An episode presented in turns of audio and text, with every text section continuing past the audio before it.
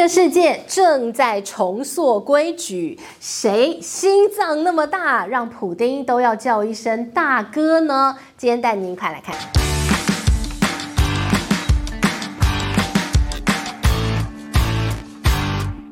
观众，大家好，我是治愈，今天要跟大家来聊一聊的是心脏的故事。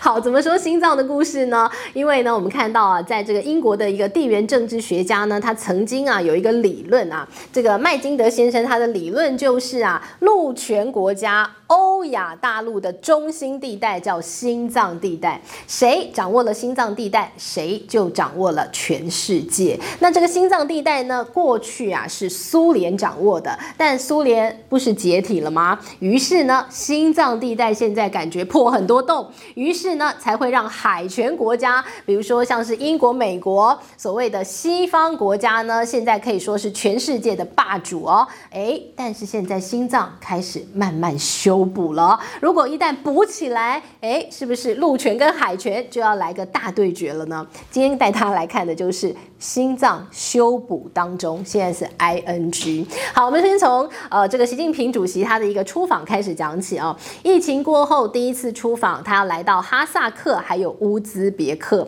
那么在乌兹别克呢，有一个非常重要的一个元首峰会，那就是上海合作组织的元首峰会。今年呢，看到了。乌兹别克是轮值国，所以呢，大家都到这个地方集合，会有一个面对面的一个会议，这很特别，因为疫情以来第一次大家会面。那这样的一个会面呢，当然就非常非常值得重视了哦。为什么？大家因为说上合。组织应该可以说，目前为止最有机会整合欧亚大陆的一个很重要的组织。好，我们来看上海合作组织，这是一个什么样的组织呢？其实它是在两千零一年的时候发起的，由中国所发起。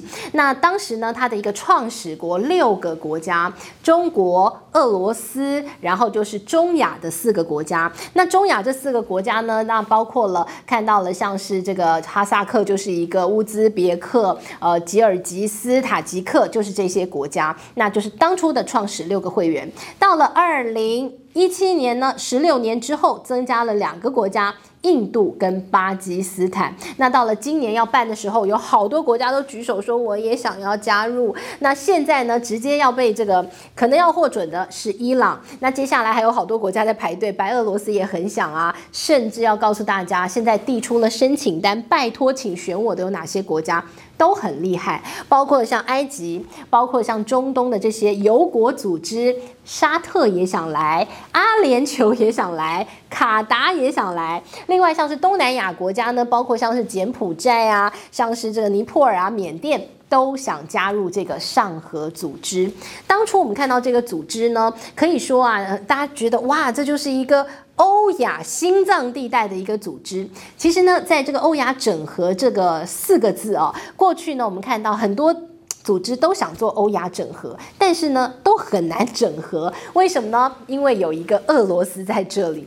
呃，大家说中亚国家过去都是苏联的领地啊。那在苏联分崩离析之后呢，俄罗斯还是把这些地方当成是他的附庸国。所以呢，以前可以说啊，所谓的欧亚整合就是要看俄罗斯的脸色。于是呢，这个俄罗斯说一啊，大家也是不敢说二啦。所以呢，即便是中国在旁边。经济逐渐崛起，那有心可以慢慢的整合欧亚。但是只要俄罗斯说不，你就做不下去。所以呢，过去我们看到在中亚有非常多的一些组织都有俄罗斯在里头，亦或是呢有后后面有俄罗斯在下指导棋。但是呢，俄罗斯其实在这个地方看重的是政治利益，看重他过去在这个地方掌控全局，他的一个战略意义。那于是呢，中国在这个地方他希望的经济利益一直没有办法开展，因为俄罗斯觉得任何一个大国想要把手伸进中亚。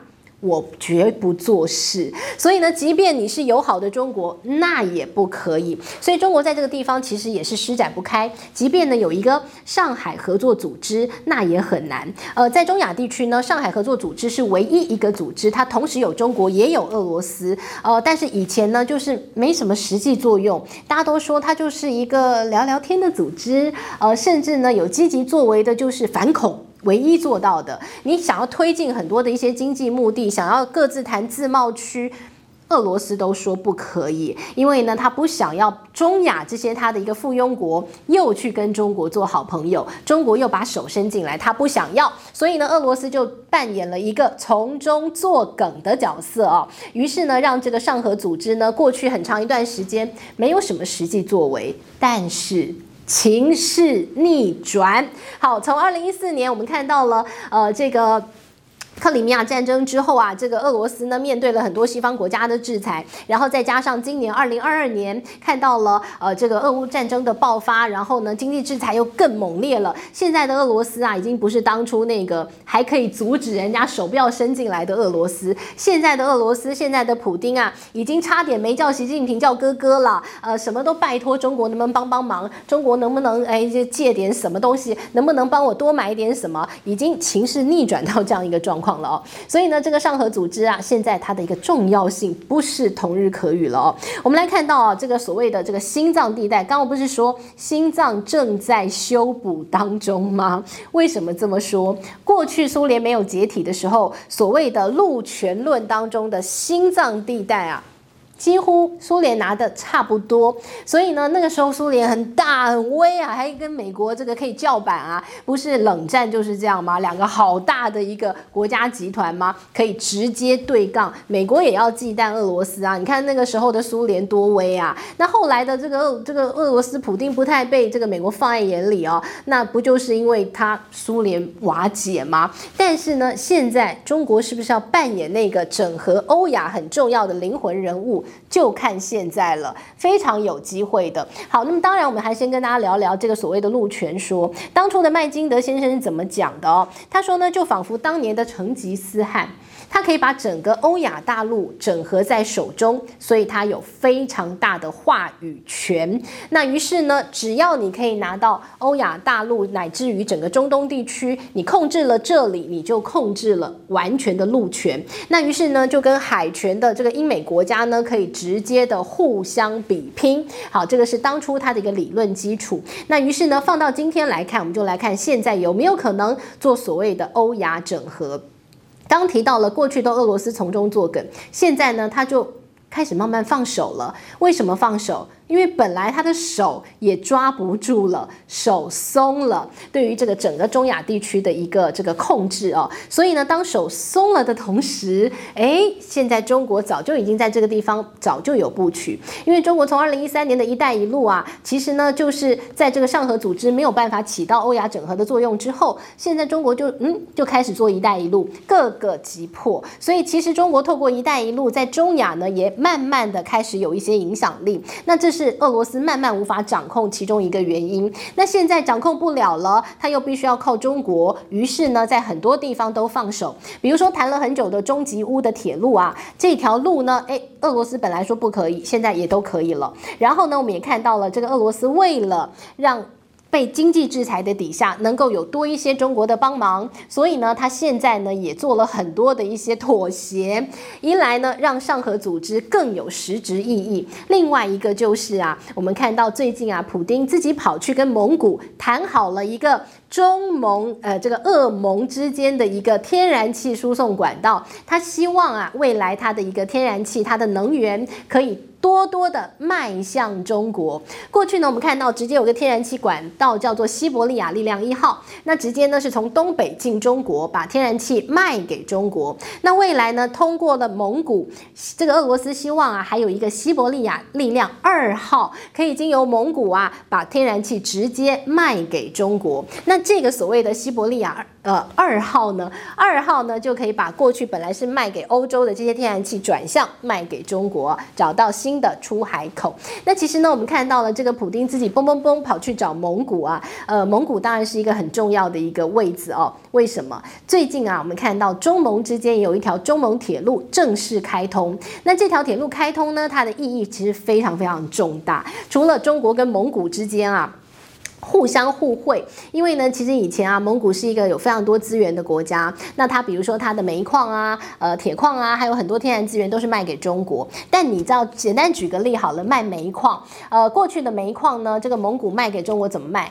大卡车载很多煤，然后嘣嘣嘣嘣嘣开公路，然后开到中国境内啊卸货啊，然后这个车再嘣嘣嘣开回蒙古，再载一车用载的。那那个时候用载的呢，它的成本就比较高，每吨煤要花三十二块美金来运送。那现在有这条中蒙铁路呢，那煤就简单啦，直接就放到这个这个火车当中，然后整辆车嘣就直接进中国，然后呢就卸货，很简单。现在每吨煤呢，它的成本运送成本只要八块钱。四分之一呀、多省钱！所以呢，我们看到这条路可以说打通了任督二脉啊。那现在呢，这个中蒙铁路开通之后呢，再从蒙古进俄罗斯，所以可以说俄罗斯以后有非常多的资源，直接就从这条陆路交通就直接直进中国，找到了一个更大的市场，可以弥补未来跟欧洲可见的整个贸易量的下滑。那他现在找到新的出海口，所以你说是不是普丁很适合叫习近平一声大哥？好，所以呢，我们看到了现在啊，呃，普丁呢已经必须要依赖中国来帮他度过现在的困境了。所以呢，欧亚整合就变得更有可能。好，那过去的心脏为什么之所以崩坏，当然就是戈巴契夫。戈巴契夫终结了冷战，在西方国家的眼中，他是一个哇哦，他是一个英雄啊，有这样的勇气，有这样的气度啊，放弃了自己的党，放弃了自己的国家，让所有的苏联为之。瓦解哦，把一个这么大，然后有威胁性的国家啊，就放手，然后呢，这个各自为政，各自独立成国家。那戈巴契夫，西方国家认为他是英雄，但是呢，看在。自己现在普丁的眼中觉得那是一个挫败，那看在中国，看在习近平的眼中，更觉得那是一个前车之鉴。